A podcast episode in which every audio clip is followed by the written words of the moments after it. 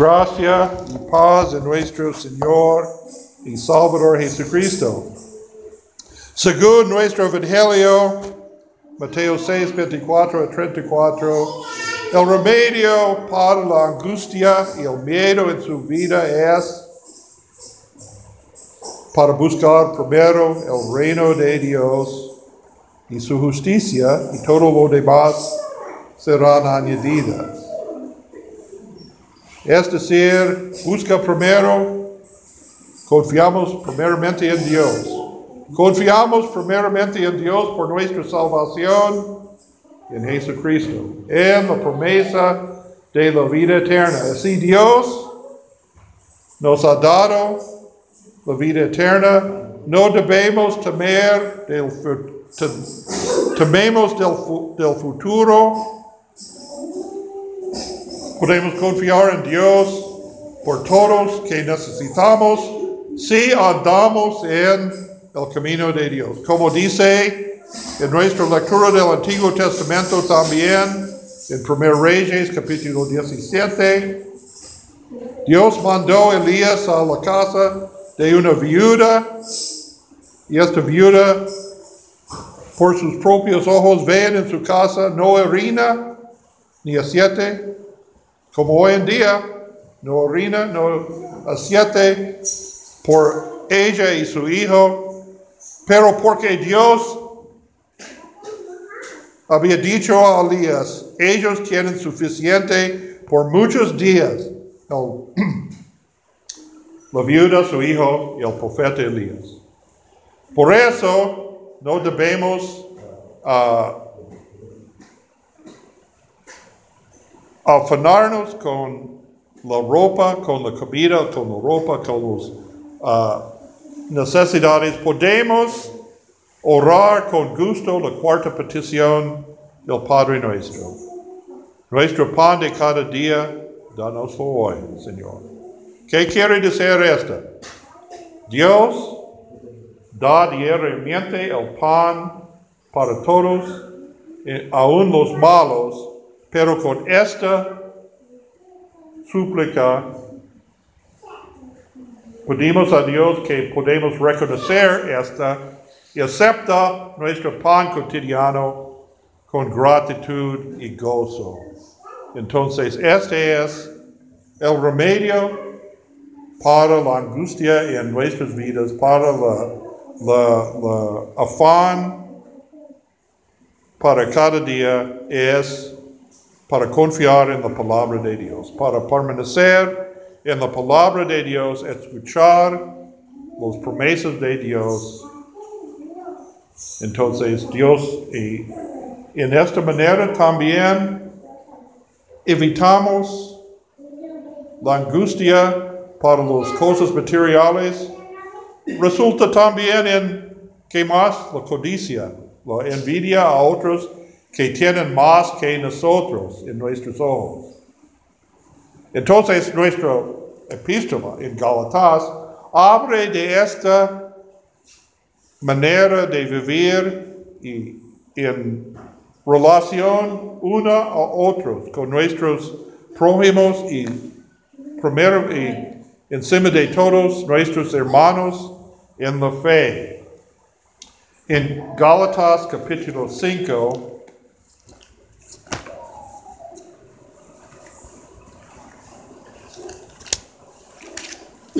el apóstol Pablo enumera algunos frutos del Espíritu.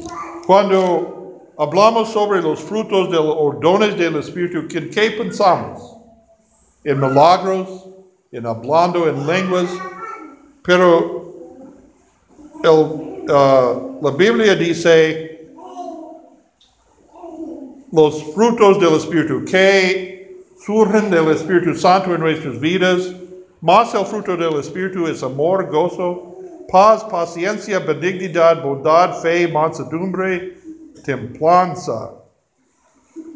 Es decir, estos son los frutos del Espíritu y encima de todos es amor. Es amor fluye del amor de Dios nos ha mostrado en Jesucristo. en su sacrificio en la cruz, y el Espíritu ilumine, ilumine nuestro, nuestros corazones y mentes para reconocer Dios nos ha amado y, en Dios tenemos suficiente para todos por nuestras necesidades materiales y espirituales. Entonces, esto cambia nuestra vista de los, los alrededores de nosotros también. Entonces, en, en versículo 5 del, del uh, capítulo 5 de Galatas, Pablo dice, si vivimos por el Espíritu, andemos también por el Espíritu. ¿Y qué significa esto? No nos hagamos vanagloriosos, irritándonos unos a otros, envidiándonos unos a otros. Y entonces, en capítulo 6, el apóstol elabora en este punto qué es el resultado del Espíritu en nuestras vidas en, en al, al respecto a otros alrededor de nosotros. Hermanos, si alguno fuera sorprendido en alguna falta, vosotros que sois espirituales, restauradle con espíritu de mansedumbre, considerándote a ti mismo, no sea que tú también seas tentado. Sobrellevad los unos los cargas de los otros y cumplid así la ley de Cristo. Es decir, la ley la ley de Cristo, no, no, decimos que la ley no nos salva, la ley de Dios, la ley es la voluntad de Dios, que nadie puede cumplir perfectamente. Entonces no somos justificados en los ojos de Dios. El Evangelio es Cristo ha hecho todo por nosotros. Cristo ha pagado la deuda de la ley en nuestros lugares. Pero entonces, ¿qué es esta ley de Cristo? Cristo tiene su voluntad para nosotros también. Esta, no podemos cumplir esta para, para ganar la justificación delante de Dios. Somos justificados delante de Dios solo por la fe. Pero si somos justificados por la fe, queremos vivir como hijos de Dios según la voluntad de Dios, que es la voluntad de Cristo también. Y entonces hablamos sobre esta obra del Espíritu Santo en nuestras vidas, es la obra de la santificación. Hemos en, en nuestro uh, hemos hablado con la señora Rita en, la casa allá sobre esta obra de santificación del Espíritu Santo. Es para perfeccionar nuestra fe, para cambiar nuestras vidas conforme a la voluntad de Dios. En esta vida no somos perfectos. somos justificados delante de Dios solo por la fe pero si permanecemos en la fe, Dios es, como se llama, dice el himno, el alforero, Dios es el alforero, somos el barro. Y la fuerza del Espíritu Santo es para, para llevarnos a la perfección que Dios quiere un día en la resurrección, cuando resucitamos, cuando ha muerto nuestro naturaleza pecaminosa y hemos resucitado para vivir con Dios para siempre. Somos perfectos, entonces, por obra del Espíritu Santo. Tenemos el reino de Dios de nuestro Señor. Habla en, el Evangelio. Uh, en, el, este sermón del monte habla de quién pertenece el reino de Dios, los pacificadores, los pobres en espíritu, etcétera, etcétera.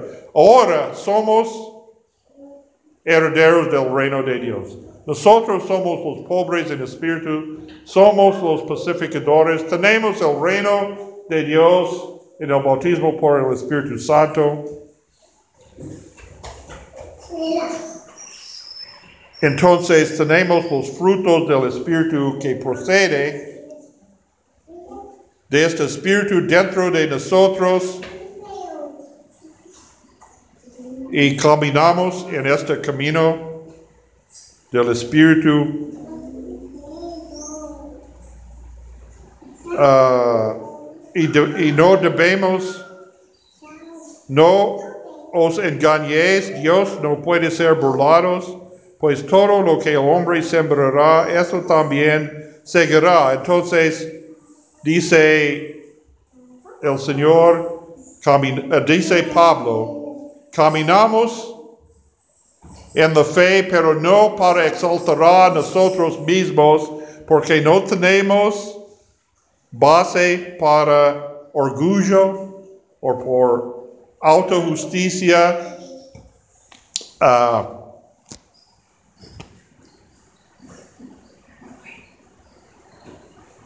dice Pablo, sobrellevad los unos los cargas de los otros y cumple así la ley de Cristo, porque el que cree ser algo, no siendo nada a sí mismo, se engaña. Es decir, el orgullo es contra el amor que Dios nos ha, ah, mostrado y el amor al, prójimo, pero también es el que cree en sí mismo es un tonto, porque ¿quién es, quién es cada uno de nosotros por sí mismos? Nosotros no somos nadie y para pensar en nosotros más que nosotros debe pensar en nosotros es tontería. Ah, pero no os engañéis, Dios no puede ser burlado, pues todo lo que el hombre sembrará, eso también seguirá. Entonces, no podemos continuar en el camino del pecado, no porque somos perfectos, pero somos redimidos por Dios. Y por eso debemos permanecer en este camino. Para eh, para- Dios nos ha perdonado nuestros pecados, nos ha perdonado la- el pecado original de Adán y Eva, pero ahora no podemos continuar en la misma manera, debe ser un cambio de nuestra vida o estamos engañando nosotros. Entonces, debemos permanecer en la fe que fluye del bautismo y el Espíritu nos da la fe en bautismo y la alimenta en la, en la palabra y en la Santa Cena. Pero no solo la iglesia, no solo somos salvos en soledad, pero la iglesia existe para cuidar a las ovejas de Dios. Es decir, debemos mostrar el amor de Dios a todos alrededor de nosotros. Si estamos llenos del amor de Dios, mostramos el amor de Dios a cualquier persona, aun nuestros enemigos, dice la Biblia. Pero dice, Pablo dice mayormente a los de la familia de la fe, es decir, nuestro cuidado para la, la, la, la familia de la fe, de los hermanos y hermanos en la fe, es más de todos porque tenemos la responsabilidad para uno a otros, para orar para nuestros hermanos en la fe y cuidar para ellos en sus necesidades materiales, para cuidar la iglesia primitiva, cuidar para los viudas y huérfanos, porque en aquel tiempo, ¿quién fue las personas más aisladas, más aisladas, más marginalizadas en, aquel, en aquella cultura? Viudas y huérfanos, porque mucha gente depende, de- dependieron en la familia por su cuidado en, en en, lo- en las niñas y en las viejas. Pero ¿qué pasa si un niños no tienen padres, los huérfanos, o una mujer no tiene hijos, no tiene marido, no tiene nadie entonces? Entonces la, la iglesia cuida para ellos. Pero más encima de esto, vamos a orar por nuestros hermanos en la fe y sostentemos ellos en este camino ah, de la fe, porque dice, ah, si alguno fuera sorprendido en alguna falta, vosotros sois ah, espirituales, restauradle con espíritu de mans- mansedumbre, no por tú ah, fracasado, tú no eres un cristiano, pero debemos, si un hermano ha caído en pecado, debemos buscar a restaurar a este hermano con mansedumbre y paciencia, no para glorificar a nosotros mismos, pero para llamar a esta persona a volver al Señor y al camino correcto. Esta es la, responsabilidad de la iglesia. Nosotros como la iglesia, nosotros, nu- nuestra responsabilidad es para reunirnos alrededor de la predicación de la palabra y los sacramentos y también para recoger las ovejas perdidas de Dios en un rebaño hasta el Señor ah, viene, venga. Ese es nuestra, nuestra ah, motivo. Y si ah, practicamos esta, si confiamos con la ayuda del Espíritu Santo, confiamos en Dios primero, ah, buscar primero el reino de Dios, este es, anticipamos la vida eterna. No codiciamos a otro, no codiciamos a los otros los bienes de otros que siempre está buscando que los otros tienen. ¿Y qué pasó? ¿Qué es la consecuencia? El resultado, si no enviamos, no envidiamos a otros, si no codiciamos a otros, hay peleas, hay dificultades con otros. No, vivamos en paz con otros. Entonces, esta es la paz, cuando hablamos sobre la paz que sobrepasa todo entendimiento, esta es esta paz. La paz que confiamos en Dios por la promesa, por la vida eterna, confiamos en Dios por nuestras necesidades espirituales y materiales. Nosotros mismos también confiamos en Dios para ayudarlos a mostrar el amor de Dios, para dar testimonio a otros del, del amor de Dios, y especialmente para sustentar los hermanos en la fe. Esta es la paz que sobrepasa cuando caminamos, andamos en este camino, tenemos la paz que sobrepasa todo entendimiento. Entonces, este es nuestro ah, deseo para todos ustedes. Amén.